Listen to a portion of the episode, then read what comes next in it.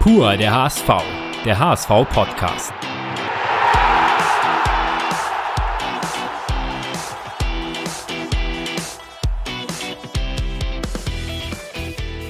Herzlich willkommen zu Pur der HSV, der HSV-Podcast, in dem wir Spieler, Trainer und Verantwortliche des Clubs zu Gast haben und sie von einer ganz privaten Seite vorstellen wollen. Präsentiert wird unser Podcast ab sofort von unserem Recruiting- und Exklusivpartner Advergy. Was genau macht Advergy? Das müsst ihr euch in der Analogie zum Fußball im Grunde folgendermaßen vorstellen. Auf der einen Seite gibt es gute Fußballspieler, das sind im Fall von Advergy gute, qualifizierte Fachkräfte aus der IT- oder Baubranche. Diese werden in der heutigen Arbeitswelt sehr dringend gesucht, so wie eben Fußballer mit hohen Skills. Und dann gibt es die Vereine, die diese suchen. Das sind im Fall von Advergy Unternehmen wie Startups, Konzerne oder auch mittelständische Unternehmen. Advergy ist der Manager dazwischen, der Vermittler zwischen den Fachkräften auf der einen und den Unternehmen auf der anderen Seite, also quasi, um im Fußball zu bleiben, der Spielerberater. Denn ab einem gewissen Level bewerben sich gute Arbeitnehmer nicht mehr selbst proaktiv bei einem Unternehmen, sondern warten meist auf ein besseres Angebot von einem anderen Unternehmen oder einem Headhunter. Die Menschen, die Advergy sucht, ticken genauso. Auf der anderen Seite unterstützt Advergy Unternehmen bei der Findung von qualifizierten Fachkräften, denn gerade in der IT- und Baubranche gibt es mehr Jobs als passende Mitarbeiter. Wenn ihr euch jetzt als Fachkraft oder als Unternehmen angesprochen fühlt, dann schaut euch die Möglichkeiten an unter advergy.de. Und nun viel Spaß mit unserem aktuellen Podcast. Moin und herzlich willkommen zu einer neuen Folge unseres HSV-Podcasts Pur der HSV, präsentiert von unserem Exklusivpartner Advergy. Es ist die 25. Folge, Jubiläumsausgabe, sozusagen Silberhochzeit. Und zwar für uns, für meine Wenigkeit Thomas Husmann und mir gegenüber sitzen mein geschätzter Kollege Lars Wegner. Moin Lars. Ja, moin Tom, schön äh, mit dir Silberhochzeit zu feiern. Ja, herzlichen Glückwunsch, weil du warst bei allen 25 Folgen dabei. Ich habe ja zweimal gefehlt, glaube ich, oder sogar dreimal.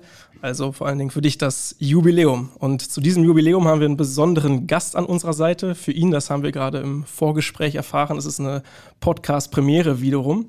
Äh, ich denke, es wird aber mit Links machen im wahrsten Sinne des Wortes. Es handelt sich um unseren Linksverteidiger, Winterleihgabe vom ersten FC Köln, beziehungsweise gekommen dann vom FC Basel. Die Rede ist von Noah Katterbach. Moin Noah, schön, dass du hier bist. Moin, hi. Ja, Noah, ich habe es angerissen. Äh, Leihspieler in den vergangenen 13 Monaten, wenn man das so, ja, oder 15 Monate, 16 Monate, hast du drei verschiedene Clubs erlebt, drei verschiedene Standorte.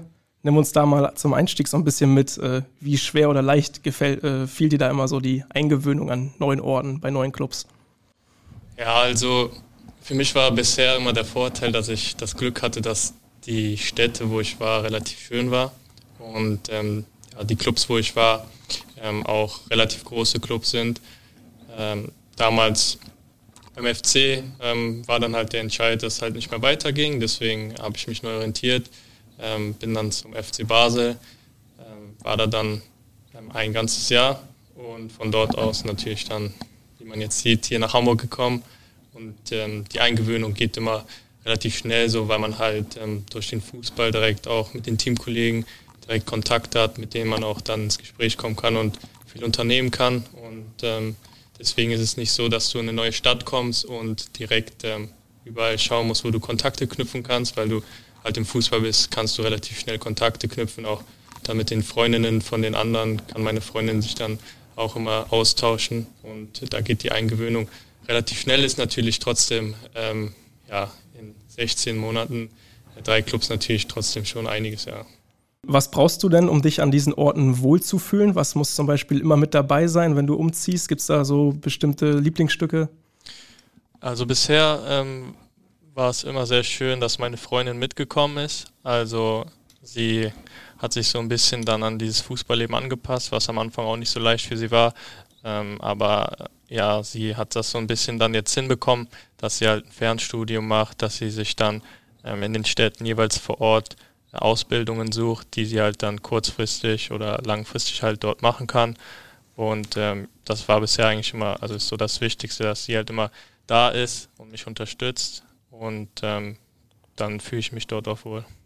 Was sind ansonsten so Dinge, die dich wohlfühlen lassen zu Hause? Bist du dann jemand, der sich schon sehr langfristig auch einrichtet, obwohl es jetzt zum Beispiel erstmal nur ein Leihvertrag ging, ähm, machst du es dir da schon so mit dem Hinterkopf, ich mache es mir so schön wie für Jahre? Ja, also ich finde ähm, es schon wichtig, ähm, also die Wohnung ist mir sehr wichtig, weil äh, wenn ich nach dem Training nach Hause komme, ist das natürlich auch äh, der Ort, wo ich sehr viel Zeit verbringe, ähm, wo ich runterkomme, wo ich äh, entspanne, wo ich äh, andere Dinge, andere Aktivitäten äh, mache.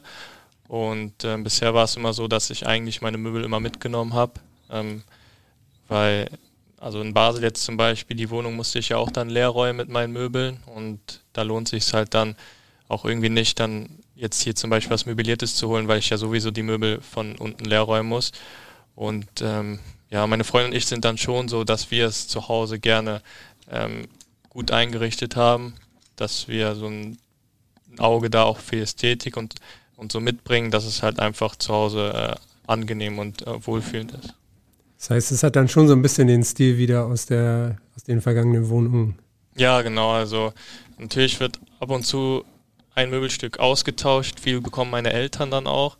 Ähm, wir bauen jetzt ein Haus für meine Eltern. Da hat meine äh, Mutter dann auch ähm, ja, jetzt ein paar Möbel wieder bekommen vom Umzug, weil natürlich der Schnitt und so der Wohnungen nicht immer gleich ist.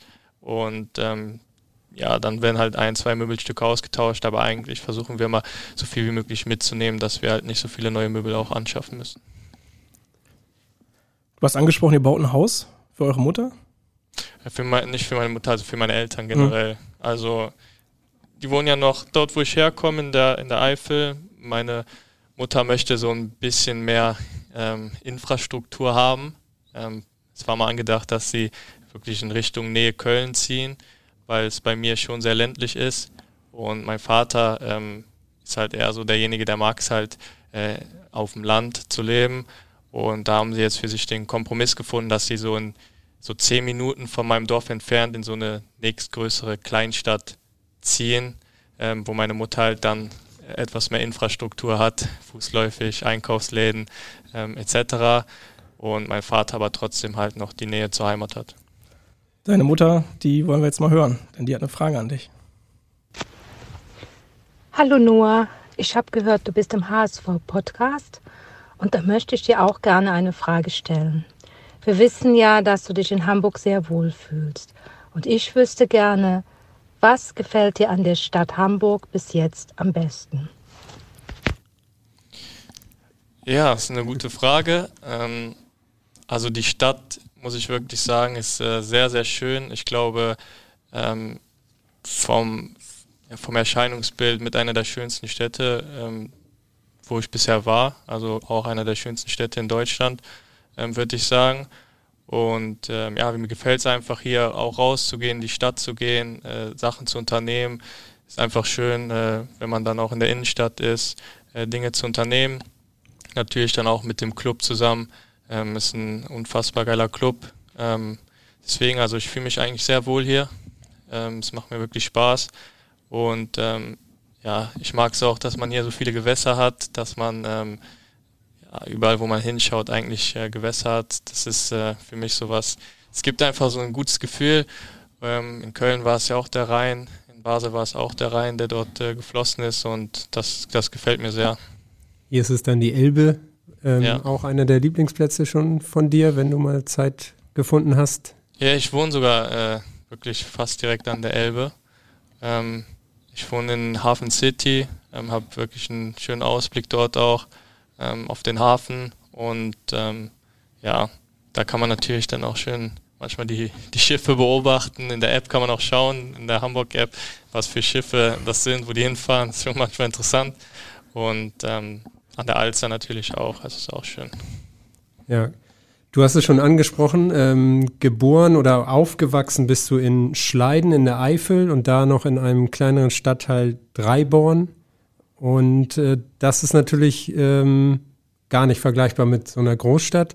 Wie, wie ist es dahin noch zurückzukommen und wie oft äh, siehst du noch äh, die Heimat und wie ist es für dich dann aus äh, deinen jetzigen Städten dann auch äh, wieder dahin zu kommen? Was ja, machst also, du denn da und wie oft machst du das? Also ich bin, ich muss ehrlich sein, ähm, so wirklich komplett zurück in die Heimat bin ich sehr, sehr selten. Also es ist halt für mich so, ich bin halt seit der U8 schon ähm, an den FC gebunden gewesen, deswegen war ich auch oft in Köln, ähm, oft in der Stadt.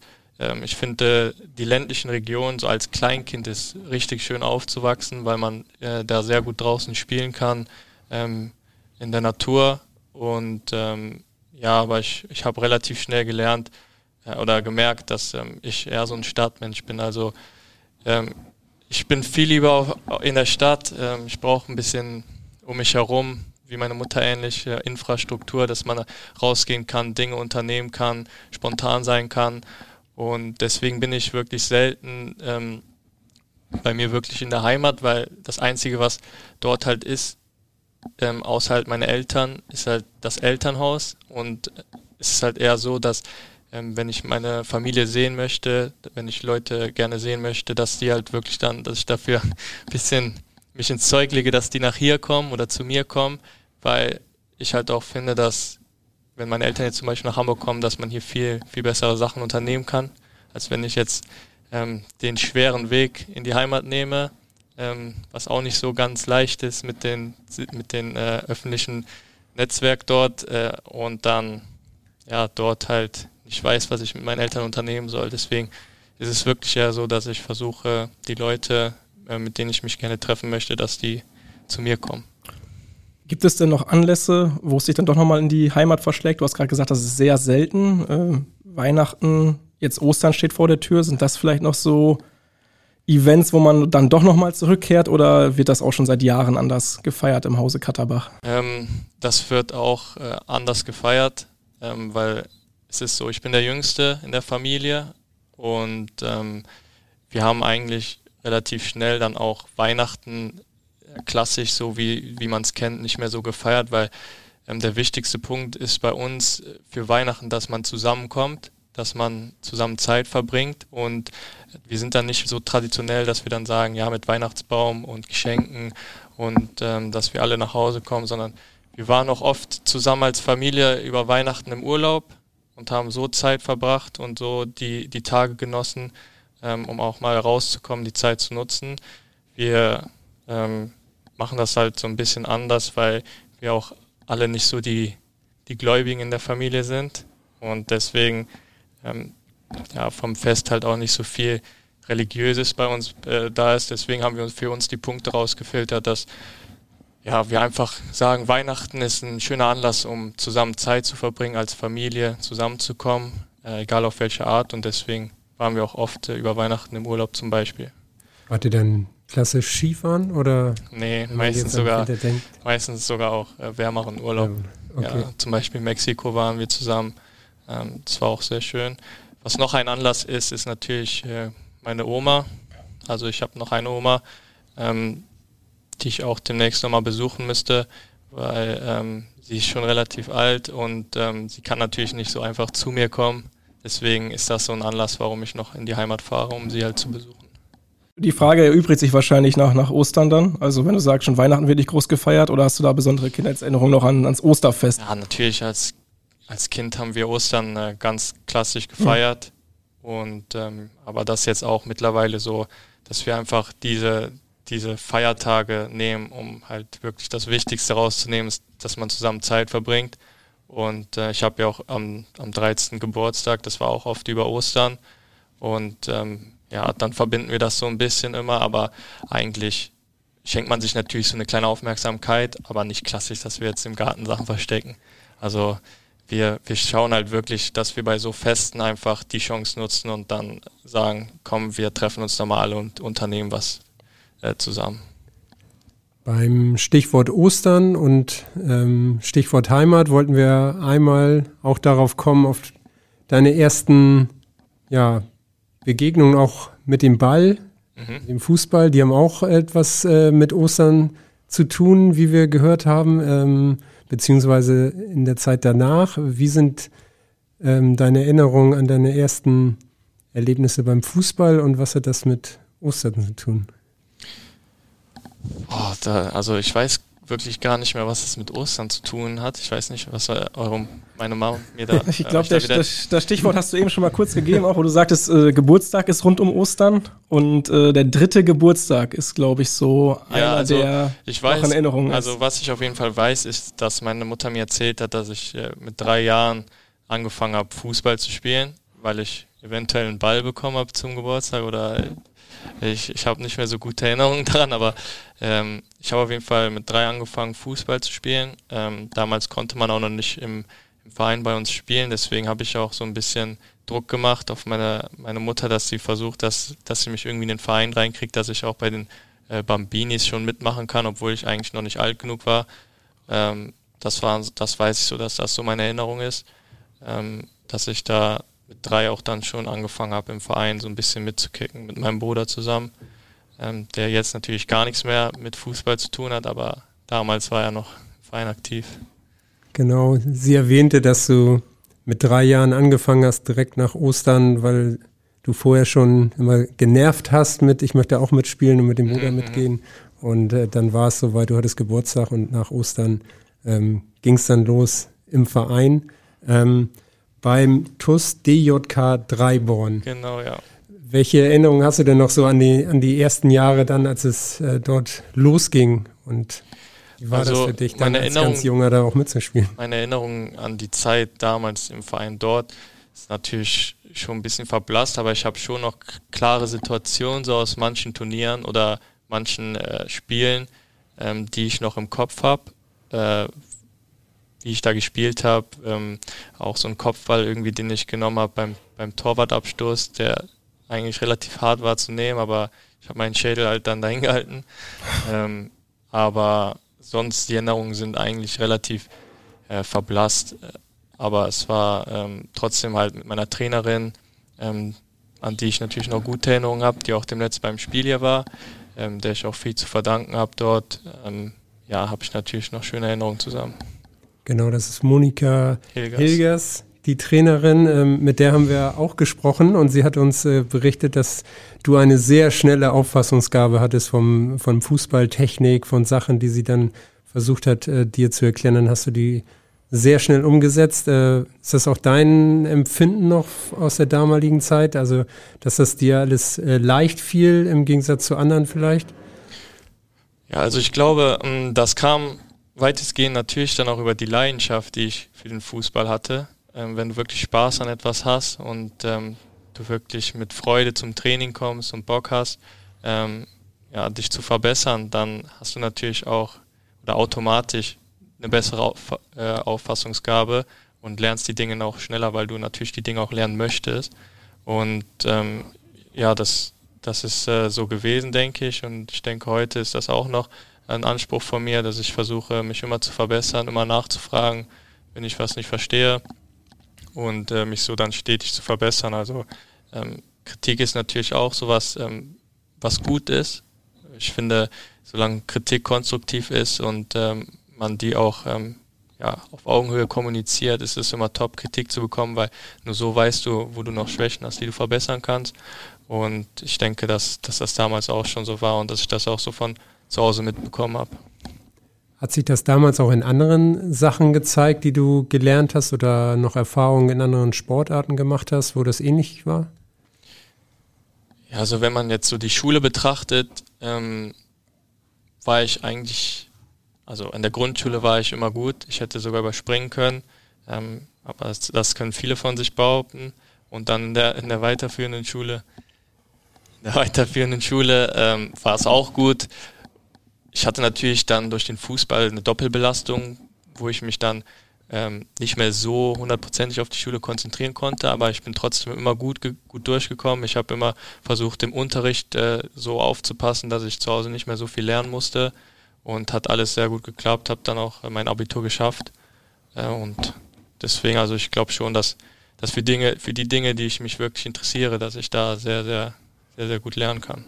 Das auch noch bis heute so geblieben bei anderen Dingen, die man dann adaptieren muss oder die man, ja, lernt? also ich würde mich schon so einschätzen, dass ich sehr, sehr ähm, wissbegierig bin auch und äh, das dann auch schnell versuche umzusetzen und anzunehmen. Und ähm, wichtig ist natürlich immer, dass ich dann äh, das nötige Interesse auch dafür habe. Du hast schon gesagt, du hattest die Doppelbelastung Fußball-Schule und in der Schule ist dir das auch aufgrund der Auffassungsgabe eher leichter gefallen. Ähm, wir haben gehört, du bist auch ein Schlagzeuger gewesen, also auch musikalisch begabt. Äh, was hatte das für einen Hintergrund? Ja, also bevor ich zum FC gewechselt bin, ich weiß nicht, ob ein oder zwei Jahre vor, habe ich sogar angefangen, auch äh, Schlagzeug zu lernen. Äh, meine Mutter hat ähm, mir gesagt, äh, möchtest du nicht ein Instrument lernen, weil ähm, das halt sehr viel hilft auch für die Koordination und so weiter. Und dann haben wir uns halt entschieden für Schlagzeug. Und dann habe ich, glaube ich, acht Jahre insgesamt auch Schlagzeug gespielt. Auch noch äh, während ich beim FC war, habe ich weiter, weiter gelernt. Irgendwann wurde es dann halt äh, ein bisschen zu viel, aber ich denke, also ich könnte heute wahrscheinlich noch spielen. Aber ich glaube auch, dass äh, dieses Instrumentspielen mir auch sehr viel im Sport geholfen hat und auch äh, sehr viel geholfen hat, so ähm, ja auch außerhalb vom Fußball so eine Beschäftigung zu haben, wo ich was lernen kann und wie ich schon gesagt habe, so koordinativ auch äh, vieles geholfen hat. Gibt es noch andere verborgene Talente, die du hast, von denen wir noch nicht wissen? Ähm, kommt darauf an, was, was man als Talent äh, definiert, aber so das sind eigentlich die größten, die ich, die ich bisher habe. Vielleicht mal umgekehrt gefragt, gibt es was, was du gar nicht kannst? wo du auch festgestellt hast, okay, selbst das, ich habe das jetzt gesehen und ich habe es probiert, aber da bin ich irgendwie talentfrei? Ja, also es gibt bestimmt Dinge auch, die ich noch nicht ausprobiert habe. Hm, ja, also ich glaube schon, dass, es, dass, dass wenn ich mich wirklich mit äh, einem Thema auseinandersetzen würde, dass ich dann schon ähm, mit genug Training und äh, Zeit dann auch schon Dinge gut, gut machen kann. Aber ich, mir fällt jetzt spontan nichts ein, so wo ich sage, also natürlich so Dinge, die ich noch nie gemacht habe, wenn ich jetzt zum Beispiel surfen sagen würde, ich kann nicht surfen, mhm. aber ich würde gerne mal irgendwann surfen lernen, wenn ich genug Zeit reinstecke, dann denke ich auch, dass ich das gut, gut machen könnte. Ähm, aber so, so Dinge, wo ich sage, selbst wenn ich da viel trainiere oder Zeit investieren würde, die ich nicht schaffe, fallen mir spontan jetzt eigentlich nicht so ein. Totaler Überflieger warst du auf jeden Fall im Fußball. Du hast es eben schon mal angeschnitten. Äh, bereits mit sieben Jahren zum ersten FC Köln gewechselt. Äh, muss man einmal geografisch einordnen. Sind so 70 Kilometer Entfernung zwischen deinem Heimatort und Köln. Äh, wie ist es dazu gekommen, dass du da in der U8 gelandet bist? Ja, die Geschichte habe ich schon öfter erzählt. Also es war halt dann damals so, dass meine, dass die Trainerin ähm, vom DJK 3, also Monika, äh, auf meine Eltern zugegangen ist, also die waren auch gut befreundet und hat gesagt, ja, euer Sohn ähm, ist wirklich sehr gut und der sticht hier wirklich heraus bei, bei den Turnieren, bei den Spielen. Ähm, Monika arbeitet auch so ähm, beim DFB, die macht so mit dem DFB-Auto, fährt die zu Schulen oder zu Vereinen, kleiner Vereinen und macht so ein DFB-Training und ähm, kennt sich auch wirklich im Fußball aus. Deswegen hat sie meine Eltern darauf aufmerksam gemacht und hat so vorgeschlagen, dass sie mir zu, zu Weihnachten damals ähm, so ein Probetraining schenken bei Köln, wo man einfach mal dann schaut, ja, wie der Junge so mit anderen, anderen, anderen Spielern aus seinem Jahrgang, ähm, die auch denken, dass sie beim FC landen könnten, äh, wie, die, wie der Vergleich da so ist. Und das haben meine Eltern dann gemacht. Dann bin ich zum FC Probetraining gegangen und habe dort äh, wirklich gut mitgemacht, dass äh, es dann wirklich dann so gekommen ist, dass der FC dann zum Schluss gesagt hat, wir würden dich gerne für die U8 haben. Und dann haben meine Eltern überlegt, überlegt, haben es dann erstmal sogar abgesagt, weil die Fahrt halt so weit ist, also es ist eine Stunde Fahrt jeden Tag äh, hin und zurück, also insgesamt zwei Stunden jeden Tag im Auto. Und dann habe ich anscheinend auch ähm, gequengelt zu Hause, als wir dann wieder daheim waren auf der Couch und habe gesagt, ich würde es gerne machen, ich würde es gerne machen. Und dann haben sie sich dann nach Überlegung doch entschieden, das mal ein Jahr zu probieren. Ähm, es war dann so, dass der Kader aber für die U8 schon voll war und der FC dann extra noch einen extra Platz geschaffen hat, dass ich dann wirklich noch äh, in die U8 konnte. Und dann haben meine Eltern das dann ein Jahr probiert. Meine Mutter hat sogar ihren Job äh, aufgegeben, dass sie mich immer, immer fahren konnte. Und dann äh, wurde aus ein Jahr zwei und dann drei, dann vier und dann immer so weiter. Das war so die Geschichte. Ist es äh, auch richtig, dass dieses Probetraining am Anfang auch, auch wieder ein Geschenk war zu Weihnachten, was sie dir gemacht mhm. haben, dass du da mitmachen durftest? Ja, genau. Also die haben mir es zu Weihnachten geschenkt in so einem Umschlag, wo das dann drauf stand und dann konnte ich da mitmachen. Also Ostern, die ersten Schritte nach Weihnachten gab es das Probetraining. Ähm, weitere Frage, ähm, hatte auch, ähm, du hast äh, eben erwähnt, dass du auch die in der Schule ähm, sehr gut warst und sogar überspringen solltest. Ähm, das auch etwas damit zu tun, dass es nachher mit dem ersten FC Köln ähm, geklappt hat, weil das so gut funktionierte in der Schule? Ja, also ich denke schon, dass das ein Faktor auch war, dass meine Eltern gesagt haben, wir machen das, weil es halt in der Schule auch läuft.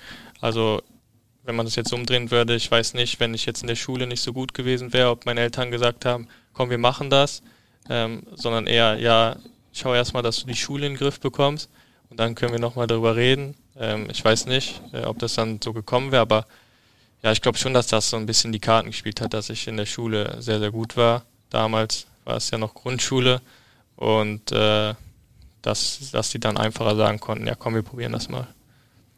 Und äh, die Entfernung äh, zum ersten FC Köln, war das für dich eigentlich irgendein Thema oder gar nicht im Kopf, weil du sowieso richtig Bock drauf hattest, natürlich weiter irgendwie hoch, äh, gut Fußball zu spielen? Also wenn ich so zurück überlege, war es eigentlich gar nicht im Kopf. Äh, es gab natürlich schon so ein, zwei Tage mal, wenn man so ein bisschen müde war, wo man dann nach dem Training gesagt hat, oh, jetzt noch eine Stunde fahren. Ja, ist jetzt nicht so geil, aber ich habe dann meistens im Auto einfach geschlafen ähm, oder halt auch, wenn ich direkt nach der Schule teilweise abgeholt wurde. Also meine Mutter hat mich auch teilweise direkt nach der Schule abgeholt, dass wir von der Schule direkt fahren konnten. Ähm, hat sie immer Essen mitgebracht, äh, verpackt und dass ich dann da auch in, im Auto Hausaufgaben gemacht habe und sowas. Aber wenn ich jetzt zurück überlege, war es eigentlich kein Problem für mich, weil ich halt immer trainieren konnte und am Ball sein konnte. Und Hausaufgaben wurden dann auch später im Auto gemacht. Ja, genau. Also wir haben sogar extra so einen äh, VW-Bus gekauft, wo man so einen Tisch ausklappen konnte, dass ich halt da lernen konnte, Hausaufgaben kon machen konnte, so während der Fahrt.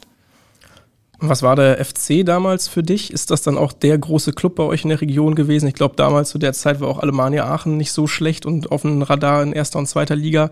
Ähm, also das hat ja auch irgendwas mit dir gemacht. Du bist irgendwie acht Jahre und trägst dann den Jogginganzug vom ersten FC Köln und bist da Spieler irgendwie. Ja, klar. Also ich war, also bei uns in der Region sind auch die meisten FC-Fans und äh, ich war natürlich auch FC-Fan und sonst habe ich mit meinem Vater eigentlich immer das schlechtere Team supportet, also das vermeintlich schlechtere Team. Immer wenn wir Bundesliga zusammengeschaut haben, haben wir immer für die gehalten, die halt der Underdog sozusagen sind, aber ähm, eigentlich waren wir dann auch immer FC-Fans und das war natürlich dann auch sehr besonders für mich, dass ich dann in der Jugend für den Verein spielen konnte und äh, dann auch die ganze Jugend dort durchlaufen habe bis zu den Profis.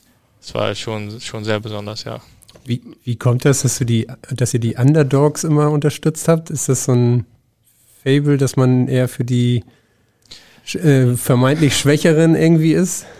Ja, ich weiß nicht. Also mein, mein Vater hat äh, das immer, also auch mit mir sozusagen als hat es mir halt so transportiert, so dass es halt geiler ist, wenn die, die Underdogs auch mal gewinnen. Ähm, wenn dann Bayern zum Beispiel gespielt hat gegen einen vermeintlich schlechteren Gegner, ist halt einfach auch mal geiler ist, wenn die, die Underdogs halt die mal schlagen, weil es halt so mehr Sensation ist, als, als wenn, wenn Bayern halt dann einfach 5-0 gewinnt oder sowas. Und deswegen haben wir halt immer die supported, die, die halt die Underdogs waren, ja.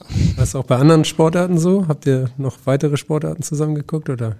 Wir haben eigentlich immer nur Fußball geschaut, ja. also entweder Live-Spiele oder halt dann abends auf der Sportschau halt dann die ganzen Zusammenfassungen von dritte bis erste Liga lief ja immer abends und Sonst haben wir manchmal Formel 1 geschaut. Also ich bin jetzt nicht so der Formel 1 Fanatiker, aber mein Vater hat halt eigentlich immer alle Sportarten geschaut, auch äh, Winterspiele und die haben wir dann immer zusammen auf der Couch geschaut, Skispringen, Biathlon, ähm, die ganzen Sachen. Also eigentlich immer, wenn irgendein Sportevent lief, haben wir es einfach auf der Couch zusammen geschaut. Wer waren dann so die Sporthelden deiner Kindheit? Kannst du dich da noch an einzelne Sportler erinnern? So aus dem Fußball war es eigentlich immer Marcelo, ähm, also es war eigentlich erst Marcelo, als ich dann auch Linksverteidiger hm. wurde. Das ist dann jetzt nicht meine Kindheit, weil ich bin ja auch erst seit, seit Ende 17, Anfang 19 Linksverteidiger geworden.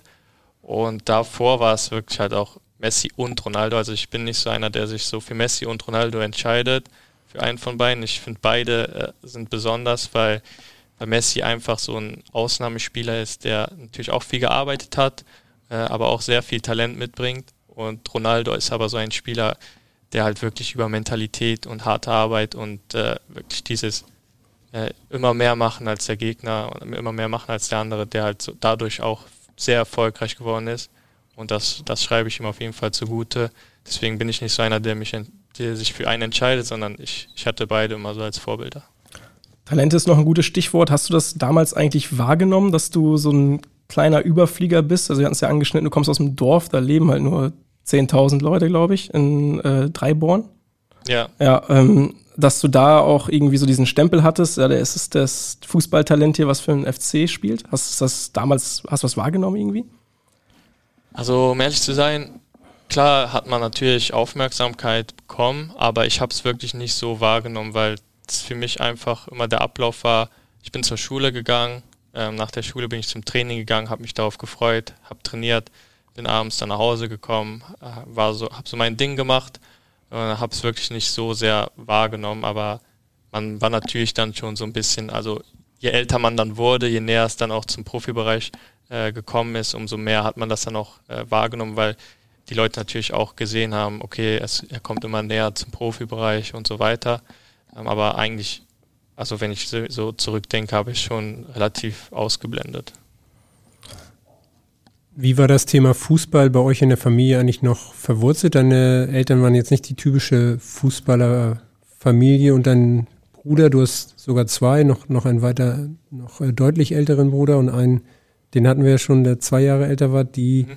sind auch Fußballer geworden oder eher nicht? Ja, so eigentlich, wenn man so meinen Familienstamm anschaut, bin ich so der Erste, glaube ich, der jetzt ja, Fußballer ist. Also mein Vater wollte Fußball spielen. Er konnte es damals nicht so wegen der Zeit halt damals der, der Situation. Äh, meine Mutter hat, glaube ich, Handball gespielt, so ein bisschen, aber halt auch nicht großartig, also nicht groß.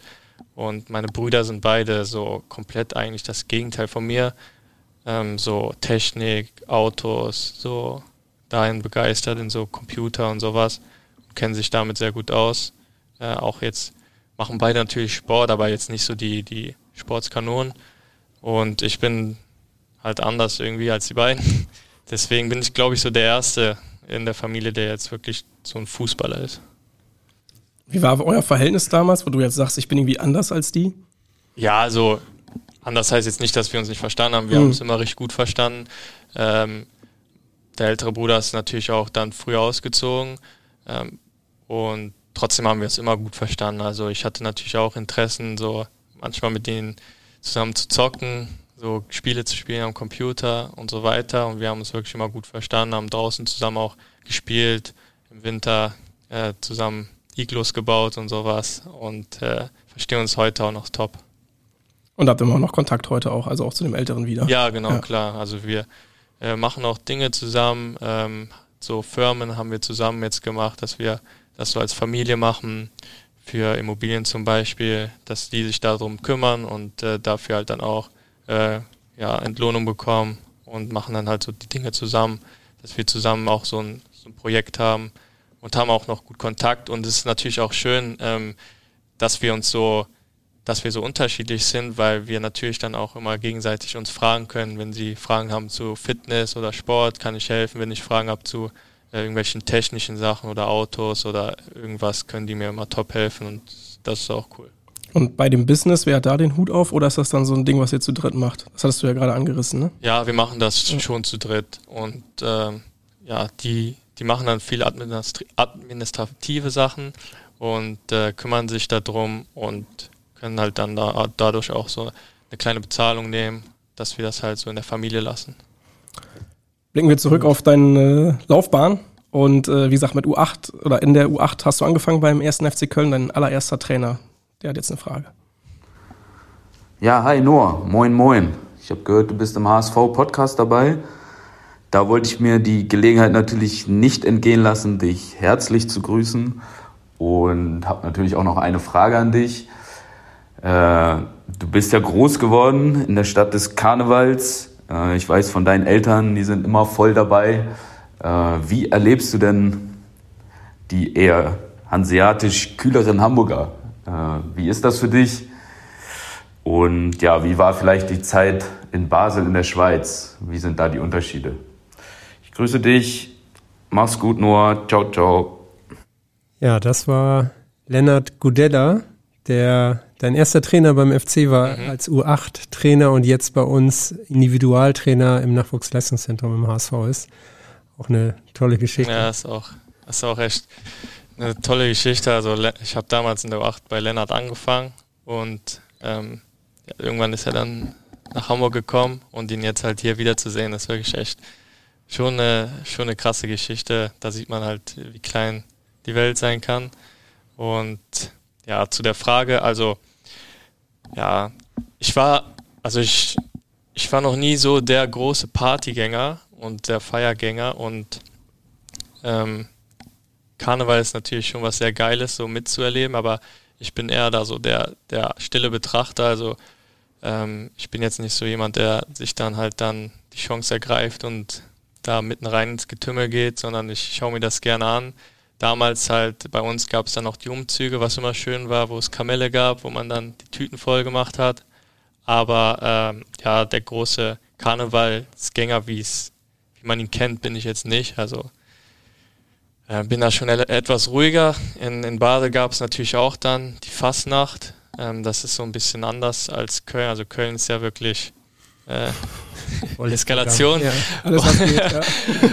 äh, Basel ist, ist sehr, also da, da liegt man schon mehr Wert, glaube ich, aufs Verkleiden und einfach auf die, die Stimmung. Also die Stimmung im Sinne von ähm, Karneval, wie es gedacht ist. und äh, ja, also da bin ich aber nicht so der, der sich da immer ins Getümmel geworfen hat, sondern ich fand es immer cool anzusehen, habe es immer ähm, ja, beobachtet und habe mich da aber auch relativ rausgehalten. Deswegen, also meine Eltern ähm, auch eigentlich, also immer nur die Umzüge mitgemacht und äh, das war es eigentlich auch.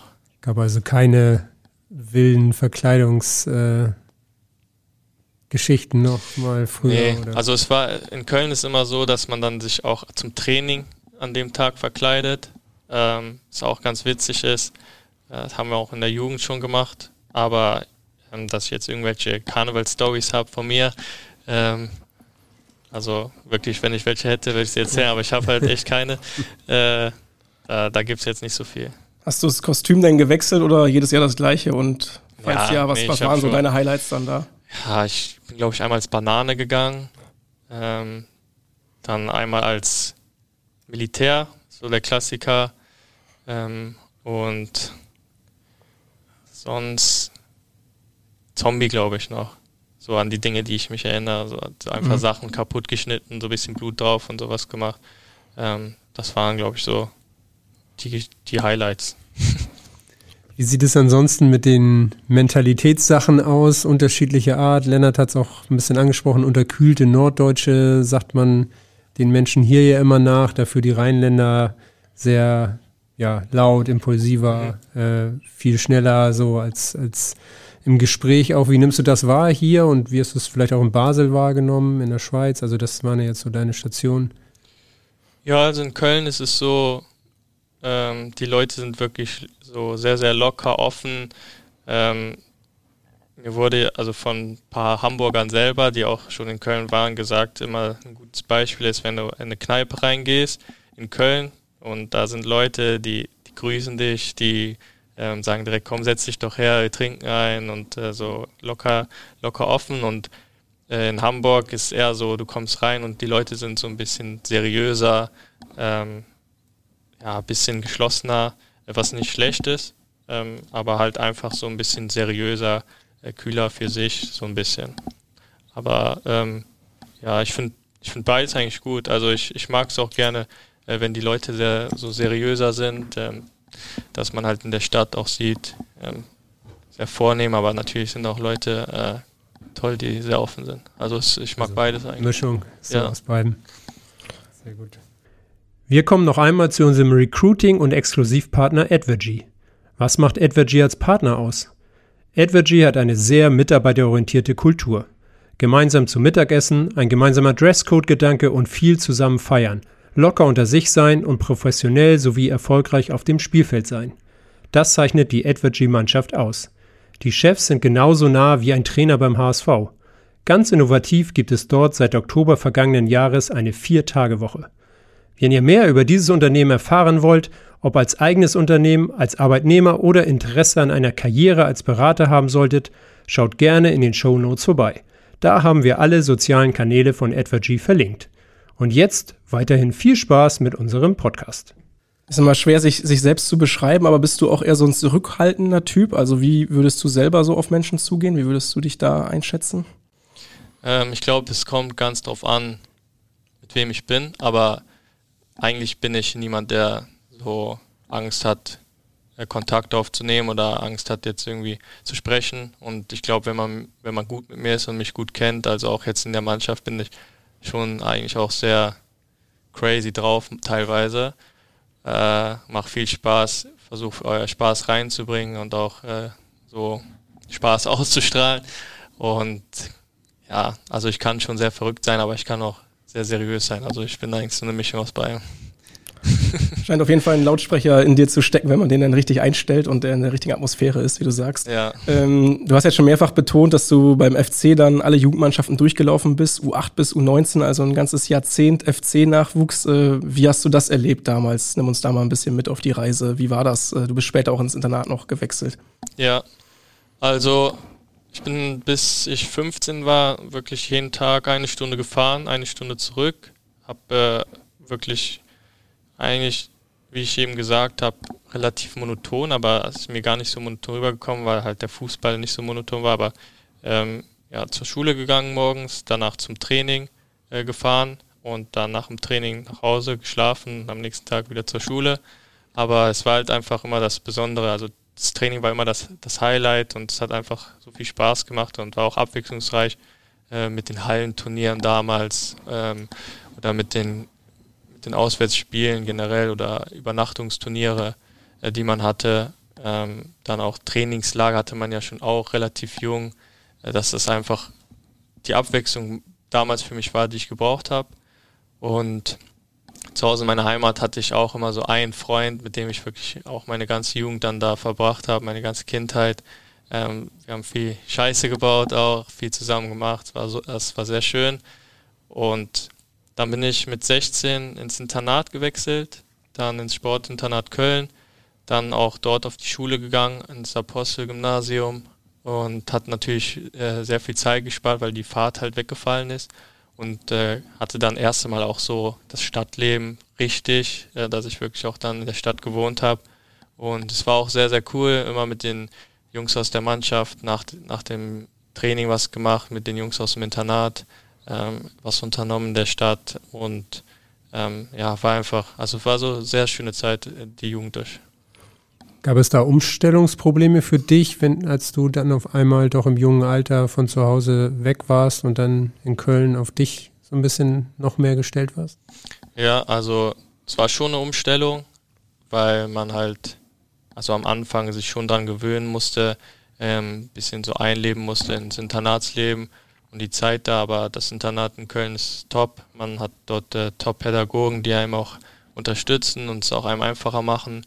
Und ähm, so weit entfernt waren meine Eltern natürlich auch nicht. Meine Mutter äh, sind immer zu den Spielen natürlich dann gekommen äh, oder auch teilweise auch einfach zum Training gekommen. Ab und zu, wenn die Zeit da war, also meistens nur zu den Spielen.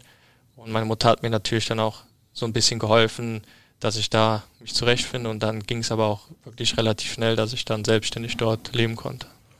Jetzt hast du vorhin gesagt, äh, mit dem einem Kumpel habt ihr ein bisschen Scheiße gebaut auch. Ähm, wie hat sich das geäußert auf dem Dorf, beziehungsweise dann auch später im Internat? Äh, haben wir auch schon die wildesten Geschichten von dem einen oder anderen gehört. Was sind da so ein paar Top-Stories, die du vielleicht zum Besten geben kannst?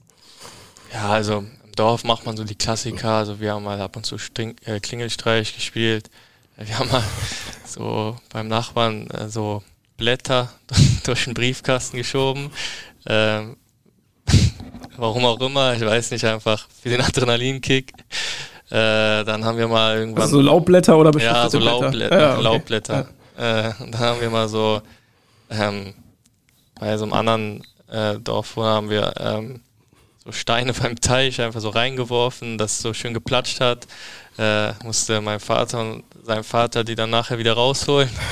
Und ja, man hat schon, also man hat halt einfach so ein bisschen Scheiße gebaut, aber nie, mhm. dass man, man war jetzt nicht so der Dorfrüpel, aber mhm. so typische Sachen halt, ähm, so ein bisschen Spaß gehabt einfach.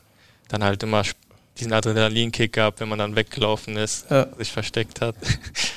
Typische ja. Kinderstreiche so. Ja, ja genau. Kinderstreiche einfach gespielt. Und später im Internat dann, wenn die große, weite Welt mit einer Großstadt auch auf einen wartet, äh, wie war da das Leben außerhalb von Fußball? Ja, also es war auch, also es war auch cool, weil das Internat relativ locker ist. Es gab so ein Basketballfeld, so ein halbes im, im, in der Mitte. Also das Internat war so ein Gebäude, so ein Viereck und in der Mitte war halt so ein halbes äh, Basketballfeld, wo man halt auch viel gespielt hat, 21. Ähm, es ist halt auch ein Sportinternat, also nicht nur Fußballer, sondern auch andere Sportarten. Äh, Gab es natürlich dann auch ein paar Basketballer, Eishockeyspieler, äh, mit denen man dann auch so manchmal Eishockey, also nicht auf dem Eis natürlich, sondern da im Hof gespielt hat oder mit dem Basketball halt zusammen, so Basketball. Also war schon sehr cool. Ähm, natürlich auch ab und zu gegenseitig so Streiche gespielt. Ähm, und ja, war auch sehr schön, also die Zeit im Internat. Wir hatten ähm, das Thema dann fußballerisch im Internat, dass du auch vom Flügelstürmer zum Außenverteidiger geworden bist. Wann äh, ist denn das eigentlich so passiert und wer war da der ausschlaggebende Faktor? Also ich glaube, das war so die Übergangszeit von, also ich habe ja immer eine Jugend höher gespielt. So die Übergangszeit, ist irgendwas rausgefallen. Einen Tisch auseinandergenommen hier. Als sich die Zuhörer fragen, was Rums gemacht hat. Alles gut. Hält er noch? Äh, die Übergangszeit von der 17 zur 19, damals Gutenbeck meinte, glaube ich, dass ich ähm, link, linker Flügel gut beherrsche und gut kann und es äh, im Profifußball wichtig ist, dass man auch äh, andere, Sport, äh, andere Positionen ähm, beherrschen kann. Und meinte dann damals, dass ich, wenn ich linker Flügel spiele und dann auf Linksverteidiger gehe, dass ich, dass, dass ich weiß, wie so ein Flügelspieler tickt im 1 gegen 1, im Zweikampf. Ähm, und äh, ich natürlich jetzt nicht der ausgebildete Defensivspieler bin, aber ähm, so halt auch die Möglichkeit habe, die Linksverteidigerposition zu lernen. Es war sogar dann auch angedacht, mich ab und zu sogar auf die 6 mal zu bringen. Äh, dafür war dann nicht mehr die Zeit, weil es dann auch relativ schnell auf äh, hochging zu den Profis. Aber äh, ja, das war so der Gedankengang damals, dass ich dann angefangen habe, Linksverteidiger zu spielen. Und bei den Profis äh, wurde es dann auch Linksverteidiger. Genau. Du hast dein äh, Debüt am 5. Oktober 2019 gefeiert gegen Schalke 04. Genau, 1 ja. zu 1. 18,5 warst du da, roundabout. Ja, ähm, ja, wie sind deine Erinnerungen an die Premiere im, in der Bundesliga? Ja, also da habe ich natürlich nicht so verblasste Erinnerungen. Also da kann ich mich noch klar dran erinnern. Äh, es war wirklich dann so, dass Achim Bayerlotzer war damals Trainer. Äh, er dann beim Abschlusstraining gesagt hat, dass ich mir äh, die Chance äh, verdient habe, äh, durch meine Leistung auch in der zweiten Mannschaft, meine Leistung im Training, äh, dass, er, dass er mir da vertraut, dass er mir jetzt Einsatzzeichen gibt. Jonas Hector hat er damals auf die Sechs gepackt. Und ähm, ja, dann war es auch direkt, es war halt direkt Startelfdebüt. Da hatte man natürlich schon eine Anspannung, äh, Nervosität, aber die, die, Jungs haben einen da auch äh, ja, gut unterstützt, gut äh, zugeredet, gesagt, man soll einfach sein, sein Ding machen, Spaß haben. Und genau, ich glaube dann, als das Spiel angefangen ist, war es wirklich auch Adrenalin und ähm, ja, dass man wirklich auch die Nervosität so ein bisschen abgeschaltet hat, weil man halt so einen Adrenalinkick hatte, ähm, dass man einfach gespielt hat. Aber du hast es einen Tag vorher erfahren und hattest dann schon 24 Stunden Zeit, dich drauf. Genau, ja, das war natürlich auch ein bisschen ein Vorteil, wenn ich direkt in die Kabine komme und dann auf einmal bin ich Startelf. Na, das war ein Vorteil, ja. Kann, kann Vor- und Nachteil sein. Natürlich. Was auf jeden Fall nachzudenken, ne? Ja, kann natürlich auch ein Nachteil sein, aber für mich war es damals ein Vorteil. Ja. Wie hast du das damals verarbeitet? Kannst du dich da noch daran erinnern, wie es äh, nachher in dir aussah, in den Katakomben, dann in der Kabine nach dem Spiel auf Schalke? Ja, es war, also es war unfassbar. Also ich habe auch ein gutes Spiel gemacht und ähm, wir haben natürlich auch in, also wir haben ja in der letzten Aktion fast sogar 90. Minute, also hat Jonas noch das 1-1 gemacht nach einer Ecke, wo wir dann natürlich auch noch einen Punkt geholt haben. Und ja, es war unfassbar. Also danach in der Kabine ähm, zu sitzen, erst Bundesligaspiel hinter sich, Beine waren wirklich sehr, sehr schwer, äh, weil ich glaube, ich bin auch sehr, sehr viel gelaufen, weil ich halt so viel Adrenalin hatte auch. Äh, heute laufe ich natürlich auch noch viel, aber da bin ich noch mehr, mehr gelaufen, glaube ich. Und äh, ja, war wirklich sehr, sehr toll. Wie viele Nachrichten hattest du auf deinem Handy? Einige, einige. Einige? Ja. An die 100 oder? Ja, ich glaube mehr. Also mehr sogar, ja. Also, wie ist danach explodiert. Ja. Explodiert bist du auch danach. Äh, du bist einer der Shootingstars im Team vom FC Köln gewesen, hast dich in der Bundesliga festgespielt. Wie hast du diesen Schritt erlebt, dass es halt ja nicht nur das Profidebüt gab, sondern dann auch direkt etabliert und ja, steil bergauf und viel mehr Aufmerksamkeit und ja, halt Profi-Dasein. Ja, also ich habe nach dem Spiel, glaube ich, auch jedes Spiel, fast jedes Spiel danach gespielt. Ich war dann einmal leider zwischenzeitlich verletzt, aber habe dann, äh, ich glaube, unter Achim Beilotzer 20 Spiele oder so äh, bestritten, viele von Anfang an und äh, natürlich dann auch äh, viel Aufmerksamkeit erregt. Und es ging schon alles sehr schnell. Also im Nachhinein, wenn ich zurückdenke, ähm, hatte ich gar nicht so viel Zeit darüber nachzudenken, äh, was gerade passiert um mich herum. Und hab's, hab's auch noch nicht so wahrgenommen ähm, der Explosion. Ja, aber also man hatte natürlich schon trotzdem äh, die Aufmerksamkeit gespürt, ähm, aber halt wie gesagt nicht so viel Zeit, äh, das, das richtig einzuordnen und richtig äh, Gedanken zu machen. Du bist sogar ausgezeichnet worden mit der Fritz-Walter-Medaille in Gold zweimal, einmal 2018, dann 2020.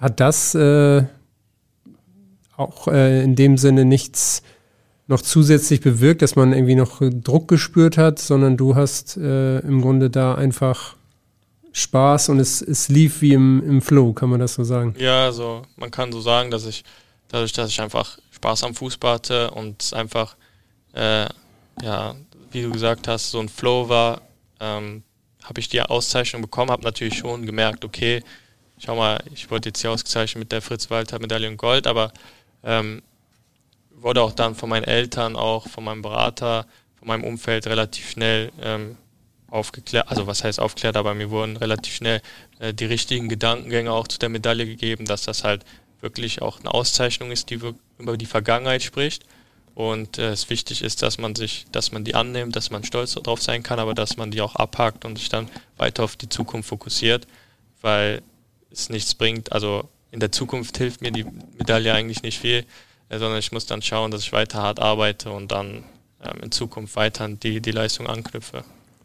Ist dir das leicht gefallen damals, dieses Mindset so zu übernehmen? Also ich kann mir vorstellen, bis eben 18,5 Jahre verdienst dann ja auch ab dem Zeitpunkt irgendwann recht viel und dann kommt ja so das, wofür du so viel Arbeit reingesteckt hast, wird ja irgendwie zurückgezahlt. Und du bist, wie du sagst, auf so einer Welle der Euphorie und im Flow. Ja, ja, also es waren natürlich schon sehr viele schöne Momente und auch sehr viele euphorische Momente, aber mir wurde von zu Hause immer mitgegeben, dass man immer schaut, dass man trotzdem bodenständig ist, mhm. dass man die Sachen richtig einordnet und äh, dass man ähm, schaut, dass man wirklich dann in der Zukunft weitermacht und ähm, nicht irgendwie nachlässt oder irgendwie ja, weniger macht, nur weil es jetzt halt gerade läuft. Mhm. Es ging ähm, danach, äh, du hast es angesprochen, du hast 40 Mal Bundesliga gespielt. Dann ging es irgendwann, kam das so ein bisschen äh, in Stocken. Es gab dann in der Saison 21, 22, nach der erfolgreichen Relegation übrigens, äh, nur einen Bundesliga-Einsatz noch mit 15 Minuten und dann so ein, ja, ist man so ein Einbruch, kann man schon sagen. Hast du das auch, du hast es ja auch schon mal gesagt, auch schon so wahrgenommen, dass es ähm, dann auch mal einen Knick geben kann in der, in der Karriereleiter? Ja, also ähm, wenn ich wieder zurückdenke, war es schon so, dass also wir hatten die Auf diese, diese Klassenerhaltssaison, die auch generell nicht so einfach war, ähm, für mich auch, weil sehr viel Druck da war und ähm, zudem war noch Corona, die Fans waren nicht da, also es war schon keine einfache Saison und ähm, ich würde auch selber sagen, also da bin ich auch ehrlich, dass ähm, meine Leistungen schwanken waren, also ich habe mal ein solides Spiel gemacht, dann habe ich wieder ein gutes Spiel gemacht, dann habe ich aber auch mal ein schlechtes Spiel gehabt und es war wirklich auch dann schwierig, so konstant meine Leistung abzurufen ähm, wo ich dann auch wirklich an meine eigene Nase packen muss. Und ähm, es aber auch so ist, dass äh, es natürlich auch viele Situationen sind, wo ich als junger Spieler auch erstmal lernen, lernen muss, umzugehen. Und äh, deswegen ähm, war es schon schwierig dann. Und dann unter Baumgart war es so, dass, dass ich dann ähm, ja, ein bisschen außen vor war, dass er mir gesagt hat, dass er nicht, nicht mit mir auf Linksverteidiger plant. Und äh, das war halt dann schwierig. Dann wurde ich teilweise auch in die zweite Mannschaft äh, gesteckt, äh, was auch sehr, sehr schwierig war, mental damit umzugehen, weil man war ja auf einem richtig guten Weg und dann auf einmal kommt so ein Knick. Ähm, war nicht einfach damit umzugehen, aber wenn ich wirklich so auf diese Knickphase jetzt zurück, zurückschaue äh, und schaue auch, wie ich als Person damals war, wie ich als Person jetzt war, dann äh, würde ich sogar sagen, dass das so auch für mich persönlich vor allem eine der wichtigsten Phasen bisher in meiner jungen Karriere war und äh, auch für mein Leben generell als, als Mensch äh, eine sehr, sehr wichtige Phase, weil ich viele Dinge ähm, hinterfragt habe, viele Dinge reflektiert habe, ähm, auch mich besser kennengelernt habe, auch mich äh, ver verbessert habe äh, als Mensch und äh, mit Dingen umzugehen. Deswegen ähm, bin ich sogar sehr, sehr dankbar eigentlich für diese Phase, dass ich jetzt diesen Knick hatte und von da aus jetzt wieder angreifen kann. Wer hat dir in dieser Situation geholfen oder bist du auch jemand, der viel mit sich selber ausmacht und sich dann selber hinterfragt und das, was du jetzt auch ein bisschen erklärt hast, ähm, selber für sich klar macht? Also ich glaube, am Anfang war das Problem, dass ich jemand bin, der viel mit sich selber hadert und versucht selber ähm, die Dinge wieder gerade zu rücken. Aber ähm, wenn du so jung bist und als Spieler kann es schnell sein, dass also du hast halt keine Erfahrung damit. Also es, es ist, glaube ich, wichtig, dass du dir dann da wirklich Hilfe nimmst oder mit äh, Leuten in deinem Umfeld sprichst, die dir auch einen anderen Blickwinkel geben, die dir vielleicht auch ähm, sagen, was Sache ist, sagen, schau mal, guck mal, du veränderst dich gerade so oder du lässt dich, du lässt dich schleifen oder ähm, du darfst dir nicht zu viel Kopf machen, ähm, weil ja, also es ist nicht einfach, wenn du 19, 20 Jahre bist, dann mit so einer Situation ganz, ganz alleine umzugehen. Und ähm, normalerweise bin ich jemand, der Dinge für sich selber klärt, aber habe auch in dieser Phase gelernt, dass es wichtig ist, ähm, da nicht zu, wie sagt man, also zu stupide zu sein, dass ich sage, ich, ich kläre es mit mir selber, sondern dass es auch wichtig ist, dass man sich Hilfe und andere Meinungen und äh, andere Standpunkte anhört und die, die dann auch bearbeiten kann. Hast du auch gelernt, andere Sachen anzunehmen? Hast du deswegen vielleicht so viel mit dir selber ausgemacht, weil du gar nicht andere Sachen hören wolltest? Oder also musstest du das erst lernen? Ja, also es kann natürlich auch sein, dass ich halt auch lernen musste, dass ich andere Sachen äh, annehme und andere Standpunkte auch akzeptiere und auch vielleicht sogar hinterfrage, ob da nicht so, vielleicht sogar was Wahres dran ist, ähm, weil ich glaube, ich jemand war, der immer sehr von seiner Meinung dann überzeugt war und sich dann auch nicht sein reden lassen wollte und dann halt auch immer ja sehr sehr steif auf diese dieser dieser Meinung beharrt habe. Und ich glaube schon, dass ich dadurch äh, durch die Phase gelernt habe, dass es wichtig ist, ähm, auch andere Standpunkte mit einzubeziehen und dann auch einzusehen, dass man halt ähm, vielleicht falsch liegt oder Dinge falsch gemacht hat oder ähm, Dinge besser machen kann. Wer hat dir denn in dieser Phase konkret am meisten geholfen? Ähm, waren das welche aus dem familiären Umfeld oder Trainer? Oder aber du hast auch mal gesagt, dass du dir einen Mentalcoach auch gezielt gesucht hast und mit dem gearbeitet hast. Also dann sogar eine Person von außen, die vielleicht auch einen ganz anderen Blickwinkel hat. Ja, also ähm, ich habe Mentalcoaching äh, gemacht, ähm, aber nicht klassisch. Also es, ich finde, es gibt Unterschiede im, im Mentalcoaching. Ähm, es ist eher so Performance-Coaching. Also ich, ich habe wirklich jemanden gebraucht, der sich mir gegenüber setzt, der mir jetzt nicht irgendwelche Atemtechniken zeigt. Er kann natürlich auch helfen äh, oder irgendwelche anderen Techniken, wie man runterfahren kann oder die Ruhe bewahren kann, sondern ich habe äh, jemanden gebraucht, der äh, sich mir gegenüber setzt und mir klar äh, die Meinung sagt, klar die Standpunkte aufzeigt, die es gibt und auch hart ist, also hart, aber fair ist und ähm, sozusagen die Augen teilweise öffnet oder halt auch einfach, wenn ich ähm, andere Standpunkte einnehme, zeigt, dass die Situation gar nicht so schlecht ist, wie sie ist oder ähm, die Chancen aufzeigt, die es gibt äh, und auch so eine gewisse Selbstfindung im Gespräch halt dann verursacht, dass ich lerne, oh, ich bin vielleicht gar nicht jemand, der so im Rampenlicht stehen möchte, sondern ich bin jemand, der ähm, lieber einfach sein Ding macht und gar nicht so die Aufmerksamkeit braucht äh, von medial. Äh, so Dinge halt einfach, die man dann halt durch dieses Gespräch äh, besser über sich selber erfährt und das habe ich, das habe ich gebraucht. Und dann natürlich auch meine, meine Eltern, meine Freundin, mein näheres, mein näheres Umfeld generell, die natürlich dann auch mit mir geredet haben und mir auch ähm, die Sachen, äh, andere Standpunkte oder andere Sichtweisen aufgezeigt haben. Wo es halt na, dann natürlich immer der Fall ist, dass man oft halt bei so familiären Kontakten so ein bisschen Gefahr läuft, dass sie einem halt manchmal nicht die Wahrheit sagen. So, deswegen habe ich jemanden gebraucht, der sich, der sich da nicht so viel interessiert, ob er mir jetzt die Wahrheit sagt oder nicht, ähm, weil er weil es ihm egal ist, ob er mich verletzt oder nicht, sondern einfach mit jemand, mit dem ich arbeite, ähm, der mir da wirklich dann klipp und klar aufzeigt, guck mal, du bist so, das ist so, das ist so und da das Knall ist manchmal knallhart, aber ähm, so kommen wir nur weiter.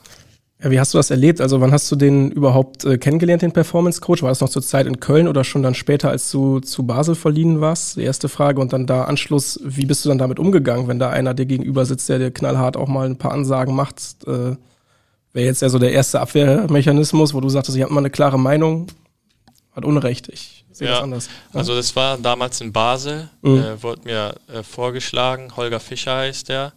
Ähm, der hat auch Bücher ausgebracht. Die, äh, ich habe auch das eine Buch gelesen, das heißt Karrierekiller, wo man dann, egal ob man jetzt Business-Karriere macht oder Sportkarriere, also nicht nur Fußball, sondern generell, wo es um Karriere geht, äh, wo, er, wo er aufweist, was für Situationen es gibt äh, auf dem Karriereweg. Und äh, Merlin, Junge. Polzin schaut ja gerade rein. Ja. äh, der einem dann, äh, wo, wo drin steht, was für Gefahren auch lauern können, äh, mental.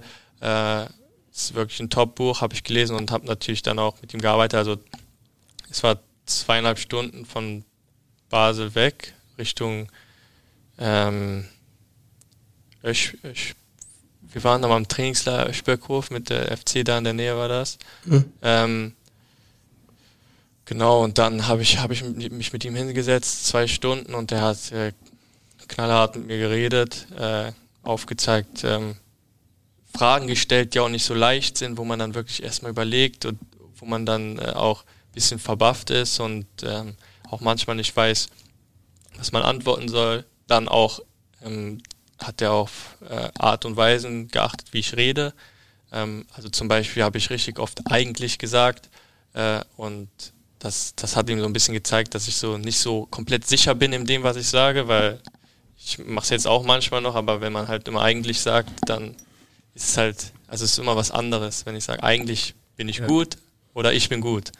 Und äh, so Dinge hat er dann aufgew aufgewiesen und es war wirklich danach, habe ich diese zweieinhalb Stunden Rückfahrt auch gebraucht, um nochmal so ein bisschen nachzudenken. Das war top und mit ihm habe ich jetzt immer noch Kontakt. Also wir versuchen eigentlich so jeden Monat oder jeden äh, zweiten Monat so ein Telefonat zu machen, aktuellen Standpunkt, äh, zu schauen, ob ich irgendwelche Dinge habe, die, die ich nochmal besprechen möchte. Ähm, ja, ob es Dinge gibt, die ich vielleicht machen kann, ähm, die für mich äh, gut sind. Zum Beispiel bin ich jemand, der Beschäftigung neben dem Fußball braucht. Äh, oft wird es ja heute medial einem auch irgendwie immer schlecht gelegt, wenn man sich außerhalb des Fußballs mit anderen Dingen beschäftigt. Äh, da wird immer schnell gesagt, ja, der beschäftigt sich auch zu viel damit oder der hat seinen Kopf auch nicht beim Fußball, sondern beschäftigt sich damit.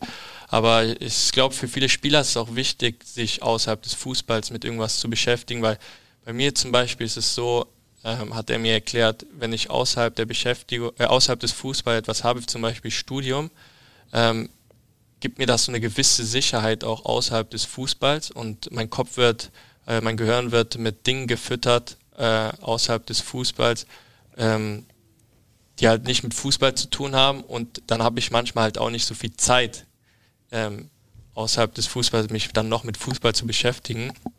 Ähm, Im Umkehrschluss, wenn ich das nicht machen würde, zum Beispiel, ich komme vom Training nach Hause, sitze auf der Couch, denke die ganze Zeit über äh, Training nach, über Spiel nach, hader dann mit mir über irgendwelche Situationen. Ähm, aber bei mir ist es so, also wenn ich auf dem Platz bin, ich brauche einen freien Kopf, dass ich äh, performen kann.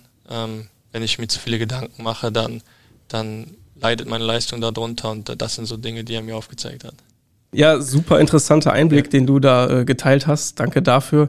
Ähm, ist das was, was du generell auch sagst, was vielleicht mehr Profisportler machen sollten? Also klar, jeder tickt da ähm, für sich und hat seine Eigenart. Äh, nichtsdestotrotz, das ist ja, da hört man ja so ein bisschen raus, mal weg von dieser Rolle Fußballer zu sein, sondern auch das Leben bereit, hat viel mehr Sachen noch irgendwie für mich bereit und ähm, da auch nochmal reingegangen. Äh, was machst du denn konkret als Beschäftigung? Als Studium gerade gesagt, ähm, welcher Bereich ist da der, der dir den Kopf füttert?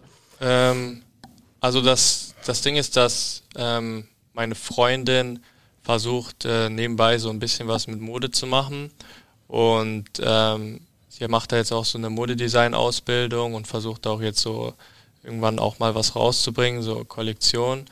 Ähm, und ja, ich interessiere mich auch schon dafür, wie das so alles abläuft und deswegen studiere ich jetzt äh, Fashion Management.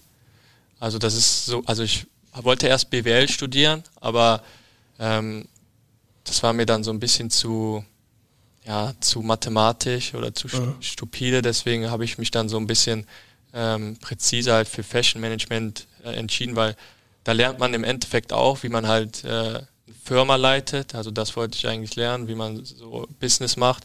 Ähm, aber halt so ein bisschen präziser auf Fashion um halt dann eventuell, wenn, meine Freundin da sich was aufbauen kann, mit mir zusammen, dass, dass ich sie da unterstützen kann. Und ähm, ja, generell, also ich finde halt, dass ähm, bei uns in der Gesellschaft heutzutage äh, die Menschen viel zu sehr, ja, viel zu oberflächlich beurteilt werden und äh, viel zu schnell in Schubladen gepackt haben äh, werden. Also wenn ich jetzt zum Beispiel dieses Beispiel nochmal raushole mit Gnabry, wie er bei der Fashion Week war, also natürlich ist danach abhängig, was für eine Leistung er bringt, ähm, aber es wird ihm dann immer schnell vorgeworfen. Also nehmen wir mal an, er geht zur Fashion Week und danach macht er einen Hattrick. Dann sagt jeder, geh jede Woche zur Fashion Week vorm Spiel. Aber ähm, vielleicht braucht er das als Ablenkung. Ähm, natürlich ist dann, aber es, also ist dann von uns in, in Deutschland, von der Gesellschaft einfach so schnell und äh, einfach in Schublade gesteckt. Ja, weil der bei der Fashion Week war, hat er seine Leistung nicht gebracht. Äh, ja, weil er sich mit zu vielen anderen Dingen beschäftigt, hat er seine Leistung nicht gebracht. Ähm, es werden schnell Schlüsse daraus also gezogen. Also es wird sehr, sehr schnell ja. geurteilt einfach. Ähm, wenn man bei mir zum Beispiel in Jugend gesagt hat, hätte, wenn ich ein schlechtes Spiel mache, ja, weil du Schlagzeug nebenbei spielst, hast du deine Leistung nicht gebracht. Und ich sage dann aber, weil ich eben Schlagzeug spiele, kann ich meine Leistung besser bringen. Das ist ja. eine komplett andere Sichtweise. Und ähm, man muss sich einfach als Profi selber, als Sportler immer an die eigene Nase fassen, was hilft mir, was äh, bringt mich weiter. Also wenn ich jetzt zum Beispiel nebenbei studiere, hilft mir das beim Sport? Oder wenn ich mich äh, vor dem Spiel ähm, wenn ich vor dem Spiel noch in die Stadt gehe und was unternehme, ist das besser, als wenn ich zu Hause bleibe und mich ausruhe. Äh, muss man einfach selber schauen, was, was für einen das Beste ist. Und ähm, bei mir hat es halt sehr geholfen mit dem Mentalcoach, dass ich halt diese Dinge für mich finde. Ähm, natürlich ähm, gibt es äh, ja, sportliche ähm, Grundlagen, dass, dass es natürlich nicht keinen Sinn macht, sich einen Tag vor dem Spiel Süßigkeiten und Burger reinzuhauen. Ähm, aber selbst da könnte man ja vielleicht bei irgendjemand individuell sagen, jemand, der sich Süßigkeiten und Burger vom Spiel haut, bringt es für die, die Leistung später. Aber ähm, ja, da muss jeder wirklich schauen, was für einen das Beste ist, aber immer mit dem Ziel, dass man sich halt im Fußball und äh, dort, wo man halt Leistung abrufen muss, verbessert. Und ähm, ja, die Gesellschaft heutzutage ist halt leider so, dass es nicht sehr, nicht oft hinterfragt wird. Ähm, sondern einfach schnell geurteilt wird und schnell auch ähm, ja, dann kritisiert wird, sage ich mal.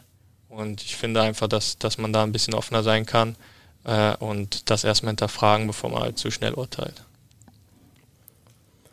Um weiterzukommen, bei dir hast du sportlich auch eine neue Herausforderung gesucht, bist über den Umweg Basel dann auch zum HSV äh, gekommen. Ähm, wie sehr nimmst du das, was du jetzt erzählt hast, hier auch an und wie sehr hilft dir auch der HSV oder dieser Wechsel, das nochmal zu bestätigen, um besser damit umzugehen, ähm, was du eben beschrieben hast mit äh, der Art, einfach fußballerisch wieder äh, Leistung zu bringen und auf einem guten Weg zu sein? Ja, also ähm, jetzt hier beim HSV äh, fühle ich mich erstmal sehr, sehr wohl. Und ähm, das Trainerteam ist auch so, dass ähm, die immer mit einem sprechen, immer schauen, ähm, auch Kritik geben, wo man sich verbessern kann, aber immer auf einem äh, in einem Austausch, dass man sich halt wirklich auch verbessert. Also nicht einfach Kritik, um halt zu kritisieren, sondern immer Kritik, um halt auch voranzukommen. Und ich kann auch immer nachfragen, wenn ich äh, irgendwelche ähm, Fragen habe, ähm, ob ich mich äh, da so stellen muss oder ob ich den Ball so ähm, besser spielen kann, äh, was auch wirklich top ist. Und genau deswegen, also es ist schon sehr, sehr gut hier. Die, das Umfeld ist top, um wirklich besser zu werden. Und man kann von, von keinem Spieler verlangen, dass er jedes Spiel fehlerfrei spielt, äh, aber immer dann schauen, dass man wirklich dann immer die Spieler analysiert, sich selber hinterfragt, zusammen mit dem Trainerteam, dass man halt die Fehler abstellen kann oder ähm, verringern kann oder sogar wirklich dann all, fehlerfrei, so gut wie fehlerfrei versucht, die Spiele anzugehen. Welchen Anteil hatten denn Tim Walter und das Spielsystem in der gesamten Entscheidungsfindung zum HSV äh, diesen Schritt auch zu gehen ausgemacht? Ähm, also von Natur aus bin ich jemand, ähm, der Dinge gerne spielerisch löst. Dadurch, dass ich halt auch Flügelspieler war, ähm, auch damals viele Dribblings gemacht habe, bin ich jemand, der wirklich nicht, nicht so sehr der Fan von Langholz ist. Ähm, deswegen war das wirklich auch ein, ein wichtiger Punkt, ähm, weil wir hier Fußball spielen wollen, zocken wollen und ja, den Ball laufen lassen wollen, aber auch ähm, in den richtigen Situationen auch mal ein Dribbling einbringen wollen und äh, mutig spielen wollen, war es schon ein, ein Punkt hinzukommen. Und es macht einfach Spaß, ähm, an diesem System zu arbeiten, zusammen im Trainerteam und äh, ja, sich Tag für Tag dort zu verbessern im Training, in den Spielen, dass man da, da immer besser wird. Hast du dir vorher schon darüber Gedanken gemacht, weil du auch was vorgestellt bekommen hast vom HSV oder ähm, ist es dann auch eher gewachsen, als du dann hier warst, wirklich? Ähm, ja, also ich fand das schon bei der Vorstellung super. Ähm, man kannte es ja auch schon äh, so ein bisschen einfach von der Bundesliga, wenn man dich verfolgt hat, dass der HSV ein anderes äh, Spiel spielt als äh, die meisten Zweitliga-Vereine und äh, war schon da Punkt, aber ist natürlich dann hier nochmal gewachsen, ja. Wie äh, kam der Wechsel dann am Ende zustande? Wie hast du davon erfahren und wie ist das dann gelaufen in den Ja, also ich war noch im Trainingslager mit, mit Basel und ähm, dann kam der Kontakt relativ schnell, äh, haben dann Videocall gemacht, wo mir der Verein vorgestellt wurde.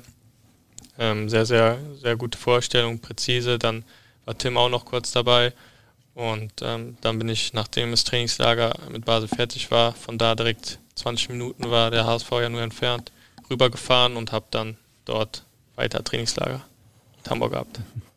Wie nimmst du es jetzt als Spieler wahr? Also seit Wochen, Monaten bist du ja jetzt in diesem System, was dir vorgestellt worden ist, was du vorher nur von außen gesehen hast, auch wenn du da schon klar wusstest, worum es geht. Ähm, ja, wie ist es jetzt in dieser Ballbesitzmannschaft zu spielen, die ja auch noch eine besondere Idee dahinter hat? Ja, es macht wirklich Spaß. Äh, es gibt natürlich noch einige Dinge, die wir äh, als Spieler besser machen können, wo wir uns auch versuchen, jeden Tag zu verbessern. Aber das System an sich ist top und ähm, macht wirklich Spaß, auch im Training äh, die Dinge zu trainieren, umzusetzen. Und ähm, ja, also es war, war für mich auch dadurch, wie ich schon am Anfang gesagt habe, dadurch, dass es halt wirklich auch so Spaß macht, äh, nicht so schwer dann äh, mich damit zu beschäftigen und relativ schnell damit da reinzufinden und versuche natürlich jetzt auch weiter mit dem Trainerteam, äh, dass ich das Spiel besser verstehe, äh, Situationen noch besser löse. Deswegen auch mit Merlin Videoanalyse. Ähm, immer äh, habe ich mit ihm abgesprochen nach jedem Spiel, wenn es Szenen von mir gibt, äh, dass wir das dann analysieren, schauen, was ich noch besser machen kann. Und ähm, genau, das sind so die Dinge. Was sind das für Dinge, ohne jetzt zu sehr ins Detail zu gehen, wo du sagst, da kann ich noch eine Schippe drauflegen oder da zeigt mir Merlin nochmal was, was ich vorher noch gar nicht irgendwie in meinem Spiel präsent hatte? Ja, es sind dann einfach so Situationen, ob Spielaufbau, äh, ob äh, defensiv oder ob im Angriffsdrittel, ähm, wo man halt sich dann die Situation anschaut, dann äh, guckt, was ich gemacht habe, guckt, ob es vielleicht eine bessere Lösung gibt, äh, ob die Entscheidung sogar sehr gut war ähm, oder ähm, ja, ob ich, wenn ich mich anders positioniere, vielleicht äh, in noch eine bessere Möglichkeit komme. Äh, da schauen wir dann einfach mal von Situation zu, zu Situation äh, und versuchen natürlich dann, weil, weil die Situationen ja dann im nächsten Spiel so ähnlich wieder vorkommen können, ähm, dass wir dann ähm, ja, die Laufwege oder die, die Möglichkeiten, die ich habe, halt optimieren. Das ist jetzt die sportliche Detailarbeit. Ähm, wenn wir einmal auf das Teamgefüge schauen, ähm, das nehmen wir hier jetzt ja auch seit dem Amtsantritt von Tim Walter, also mehr als anderthalb Jahre, als sehr gefestigt, geschlossen äh, war. Wie war das für dich als jemand, der neu in diese Gruppe kommt? Wie hast du die Gruppe äh, kennengelernt und ja, wie wurdest du da auch aufgenommen? Äh, also ich habe die Truppe super kennengelernt. Ich wurde auch top aufgenommen. Es ist wirklich, es hat schon was familiäres. Also es ist wirklich wie eine Familie. Es macht echt Spaß, hier hinzukommen. Äh, man, man lacht viel, man hat viel Spaß zusammen, man versteht sich äh, untereinander top und äh, es macht wirklich echt Spaß. Ist das ungewöhnlich oder würdest du sagen, ja, so ist, so funktionieren Fußballmannschaften eben, das habe ich bei anderen Stationen oder in anderen Jugendjahrgängen, Teams äh, auch so erlebt? Oder ist das schon wirklich auch außergewöhnlich? Wie würdest du das? Also ich bewerten? würde schon sagen, dass ähm, es hier schon außergewöhnlicher ist. Also Natürlich ähm, versucht äh, jeder Verein darauf zu achten, dass die Struktur in der Mannschaft und das Gefüge gut ist, aber ich, ich finde es hier schon echt nochmal besonders. Einen von, dieser, von diesen Mitspielern und Familie wollen wir jetzt auch mal mit einer Frage hören. Moin Noah, ich habe auch noch eine Frage für dich vorbereitet und zwar würde ich gerne wissen, woher der Name Katapult kommt, also dein Spitzname. Liebe Grüße. Ja, das war Mohaya, wer ihn nicht erkannt hat. Ja, also Merlin und äh, viele andere nennen mich Kata. Den hat Merlin mir gegeben. Ähm, Kata halt wegen Kat und halt Katterbach. Er erklärt sich ja von selber. Ja. Und äh, Mo hat mir den super Namen gegeben, Katapult, weil wir, weil wir halt äh, auch mal zusammen Einwürfe trainiert haben. Und äh, das Ziel war halt dann so zu werfen wie so ein Katapult. Deswegen hat er mich den Namen gegeben. Hast du ihm auch eingegeben? Äh, Ungeheuer. Aber den nutze ich nicht mehr so. Hattest du noch andere Spitznamen in deiner äh, früheren Zeit auch? Ja, also in der U19 damals haben, haben sie mich Katte genannt. Ähm, das war's, glaube ich. Also sonst. Okay. Also alles Anlehnung an ja. den Namen, Nachnamen. Ja. Und in Zukunft sehen wir von dir Einwurfflanken oder war das so ein einmaliges? Ja, also Mo und ich werden das Training sonst nochmal aufnehmen. Mhm. Ähm, genau, dann, dann sieht man Einwürfe. Ihr beiden versteht euch, glaube ich, auch außerhalb des Platzes sehr gut miteinander, auch eure Freundinnen untereinander. Und einer, den du auch schon vorher, vor deiner Zeit hier beim HSV kanntest, und ich glaube, mit dem du dich auch ganz gut verstehst, der hat jetzt auch noch eine Frage. Servus Noah. Äh, erstmal, ich habe gehört, du bist jetzt gerade beim Podcast und ich soll eine Frage für dich aussuchen. Ähm, ich wollte wissen, was machst du nach dem Training? Also spielst du Spiele, gehst du oft essen oder was weiß ich? Und äh, in den Spielen, die du spielst, bist du gut in denen oder eher so Mittelmaß? Ransford Jebor Königsdörfer mit einer Frage zum Spielen. Ja, also ich glaube, ich weiß, wo die Frage drauf hinausläuft. Ähm, also nach dem Training gehen wir natürlich erstmal in den Kraftraum und machen da unser Programm, was äh, Daniel uns äh, natürlich super auch vorbereitet hat. Und ähm, ja, wenn dann noch Zeit ist, spielen wir ab und zu so ein Würfelspiel zusammen. Also äh, Miro Muheim, äh, Lazzi, Benisch, ähm, Matteo Raab und ja, Ramsey halt, ich, das waren glaube ich so die, die meisten Spieler, wir spielen so ein Spiel zusammen und ja, da bin ich schon, ich bin schon sehr gut drin, ähm, was das Würfeln angeht. Also ich kann echt gut würfeln, aber ich brauche auch Ramsey oft an meiner Seite, der so ein bisschen das Brain ist und dann auch äh, die Sachen richtig aufschreibt und äh, richtige Entscheidungen trifft. Deswegen. Das spielt man zusammen. Ja, also man, man kann eins gegen eins gegen eins spielen. Also jeder spielt für sich, aber man kann auch in Teams spielen. Und ähm, in letzter Zeit habe ich immer oft mit Ramsey gespielt, weil der ist halt sehr, sehr stark da drin, so was so die Entscheidung angeht. Okay. Er hat auch, äh, glaube ich, eher gemeint, dass du eher, genau, dass, er, dass du ihn schon ein bisschen brauchst und er ja, ich glaube, darauf wollte er hinaus. Darauf wollte er hinaus.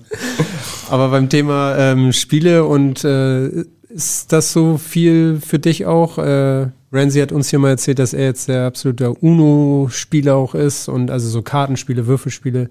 Ist das etwas, was dich auch begeistert und du da viel Zeit mit Ja, also ähm, auch mit äh, Moritz, also mit Mo, ähm, mit Ramsey auch schon. Also wir planen halt schon auch manchmal so Spieleabende, wie wir dann zusammen, zusammen uns treffen, halt bei jemandem zu Hause und dann halt so Spiele spielen, äh, Brettspiele oder halt einfach generell Gesellschaftsspiele. Und es ist schon witzig dann, macht schon Spaß, äh, da so ein bisschen zusammen zu spielen. Wie ehrgeizig bist du dann oder wie, wie großer, schlechter Verlierer bist du? Ja, ich würde sagen, ich bin schon sehr, sehr ehrgeizig, dann auch zu gewinnen. Ähm, war früher, glaube ich, ein sehr schlechter Famili Verlierer, mittlerweile nur noch schlechter Verlierer. Also ich verbessere mich da schon, was das Verlieren angeht. Aber ich verliere halt auch nicht so selten, äh, so oft als das. Ist dann immer vom Vorteil. ähm, wir möchten abschließend noch so ein bisschen in die Zukunft einmal blicken. Ähm, fangen da sportlich an. Du hast mehrfach betont, dass du dir sehr gut vorstellen kannst, hier beim HSV auch zu bleiben, über die Laie hinaus. Ähm, wie zuversichtlich bist du da und ähm, ja? Wie gesagt, ich bin ja jetzt nicht, also ich bin nicht hier hingekommen, um halt dann wieder im Sommer zu gehen, sondern es gibt ja die Kaufoption und äh, es, es, gibt ja eine Möglichkeit, dass ich hier bleibe, ähm, wenn alles dann auch vertraglich ähm, mit dem FC natürlich auch ähm, hinhaut, dass, dass ich halt hier bleiben kann. Und deswegen bin ich auch wirklich hier hingekommen, um halt zu sagen, ähm, ich möchte so meine Leistung bringen, dass der, der HSV Interesse hat, dass ich hier bleibe und ähm, hoffe natürlich dann auch, dass es klappt. Ähm, deswegen versuche ich einfach Tag für Tag Gas zu geben, äh, Spaß zu haben, äh, mich zu verbessern und äh, schaue dann im Sommer ähm, zusammen mit allen Parteien, was möglich ist, äh, ob Interesse da äh, besteht äh, oder auch nicht. Äh, und dann schaue ich halt, wie, wie die Situation ist und dann setzen wir uns alle zusammen und äh, gucken, was die beste Lösung ist. Das war aber für dich schon auch, auch wichtig, dieses Mindset zu haben, wenn dann mache ich eine Sache ganz oder gar nicht und will auch die Perspektive haben, dass ich mich hier irgendwie auch setteln kann in ja, Hamburg genau. und beim HSV. Genau, ja. deswegen. Also ähm, wenn ich mich hier wohlfühle, wenn ich merke, ich äh, verbessere mich hier jeden Tag, ich entwickle mich, ähm, mir macht es Spaß, ähm, ich fühle mich wohl in der Stadt. Ähm, warum sollte ich dann hier hinkommen, um zu sagen, dass ich im Sommer wieder gehe? Deswegen wollte ich von Anfang an halt das Mindset haben, dass ich hier hinkomme und versuche, ähm, mich immer zu verbessern, meine Leistung zu bringen, dass halt am Ende das Interesse besteht, äh, dass ich hier bleiben kann und dann würde ich auch hier bleiben. Das ganze Paket stimmt scheinbar. Ähm, wir wollen auch noch mal eine Frage in die Zukunft richten, abseits des Sports. Was, ähm, wir haben festgestellt, du hast sehr große Leidenschaft bei manchen Dingen auch, die du dann umsetzen möchtest, äh, lernst auch Dinge schnell. Ähm, was gibt, gibt es noch etwas, äh, wo du sagst, das möchte ich äh, auch nochmal machen oder erlernen oder wieder? Also jetzt in Zukunft einfach so generell? Generell, abseits des Fußballs?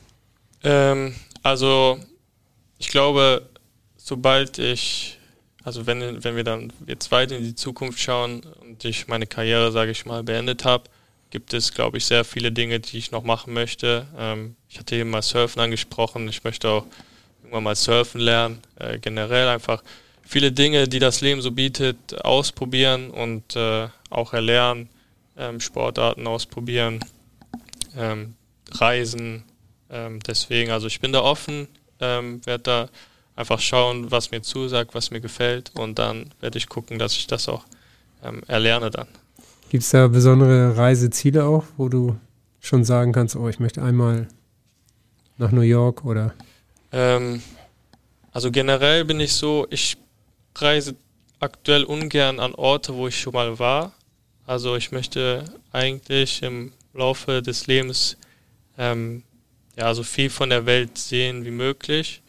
Ähm, deswegen gibt es jetzt nicht so spezielle Reiseziele, aber ähm, ja, klar. Also ich würde mal gerne nach Australien noch. Ähm, ja, New York war ich auch noch nicht, würde ich natürlich auch noch gerne. Ähm, aber das, das schaue ich immer eigentlich von ähm, Freizeit zu Freizeit, also von Urlaub zu Urlaub mit meiner Freundin zusammen, wo wir uns dann hinreisen und dann halt nach der Karriere äh, gucken wir dann auch, dass wir noch äh, viel, viel von der Welt sehen, hoffentlich.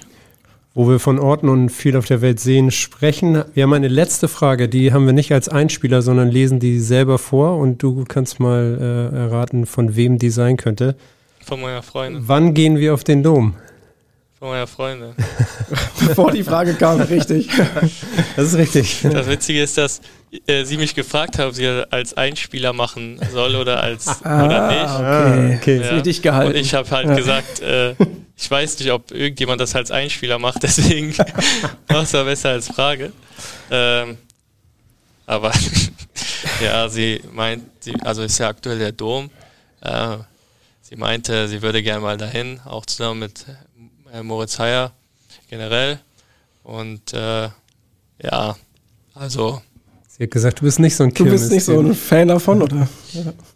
Ja, also ich bin nicht so ein Kirmes-Fan, weil ich halt irgendwie nicht so jemand bin, der dann da auf diese Attraktion geht und auch vom, vom Essen her und so ist das nicht so, dass es mir da irgendwie zusagt, aber ähm, muss man natürlich auch in der Beziehung dann manchmal Kompromisse eingehen dann auch mal zusammen auf den Dom gehen. Sehr gut. Dann Das bist du durch. Wird sich Ja. freuen. Aber er liegt halt auch nicht so schön in Hamburg. Gut. Sehr gut. Sehr gut gesagt. Du bist angekommen in Hamburg und beim HSV, definitiv. Gute Schlussworte von dir. Ja, Noah, vielen Dank fürs Gespräch. Äh, Glaube ich, war eine Menge drin, haben viel über dich erfahren. Danke auch für deine Offenheit in einigen Punkten. Da hast du wirklich viel preisgegeben. Ja, gerne. Vielen Dank fürs Zuhören auch und äh, bis zum nächsten Mal mit dem nächsten spannenden Gast. Äh, bis dahin, nur der HSV. Nur der HSV. Nur der HSV. Ciao, ciao.